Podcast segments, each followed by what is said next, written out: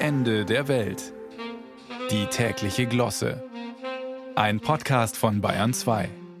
Mein sehr geschätzter Patenonkel feiert demnächst sein 25-jähriges Zusammensein mit seiner ebenfalls sehr geschätzten Lebensgefährtin.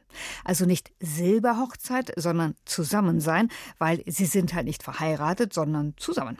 Wobei bei denen das Interessante ist, dass die gar nicht so oft zusammen sind, weil sie noch arbeitet und er bereits in Rente ist und sehr gerne viel Zeit ohne sie in einer Ferienwohnung an der Nordsee verbringt. Sie wiederum scheint es auch gar nicht zu stören, dass er nicht da ist. Manchmal allerdings sehen sie sich dann aber doch in ihrem Haus oder fahren auch mal zusammen in den Urlaub, um dann aber sehr geschwind wieder nicht zusammen zu sein. Ich finde das eine hervorragende Idee und denke mir, in meinem Leben könnte ich auch viel öfter mit Menschen nicht zusammen sein. Ich weiß nicht, wie es Ihnen geht, aber ich müsste zum Beispiel gar nicht während der Schulzeit morgens um kurz vor sieben zusammen mit meinen Kindern am Frühstückstisch sitzen. Ich könnte das auch sehr gerne drei Stunden später allein in einem netten Café tun.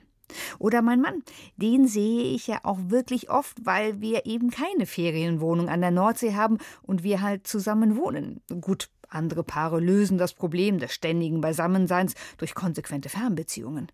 Aber wenn man halt mal damit angefangen hat, zusammen an einem Ort zu wohnen, wo man arbeitet, kommt man da auch irgendwie ganz schlecht wieder raus.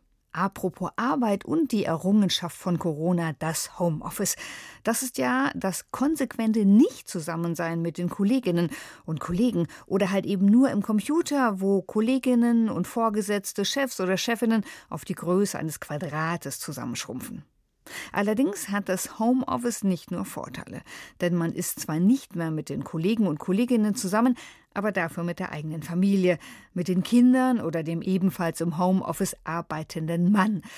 Was wiederum das Zusammensein mit dem Gatten immens erhöht, weil man dann ja sowohl während der Arbeit als auch in der Freizeit zusammen ist. Und ob man das als Ehepaar dann bis zur Silberhochzeit schafft, ja, ist doch eher fraglich. Ich glaube, ich frage einfach mal meinen Patenonkel, wann er denn immer so an der Nordsee ist und wann er nicht da ist, weil dann könnte ich ja dahin, allein natürlich. Denn dann feiere ich, vielleicht auch in zehn Jahren, nicht nur meine Silberhochzeit, sondern auch unser 25-jähriges Zusammensein.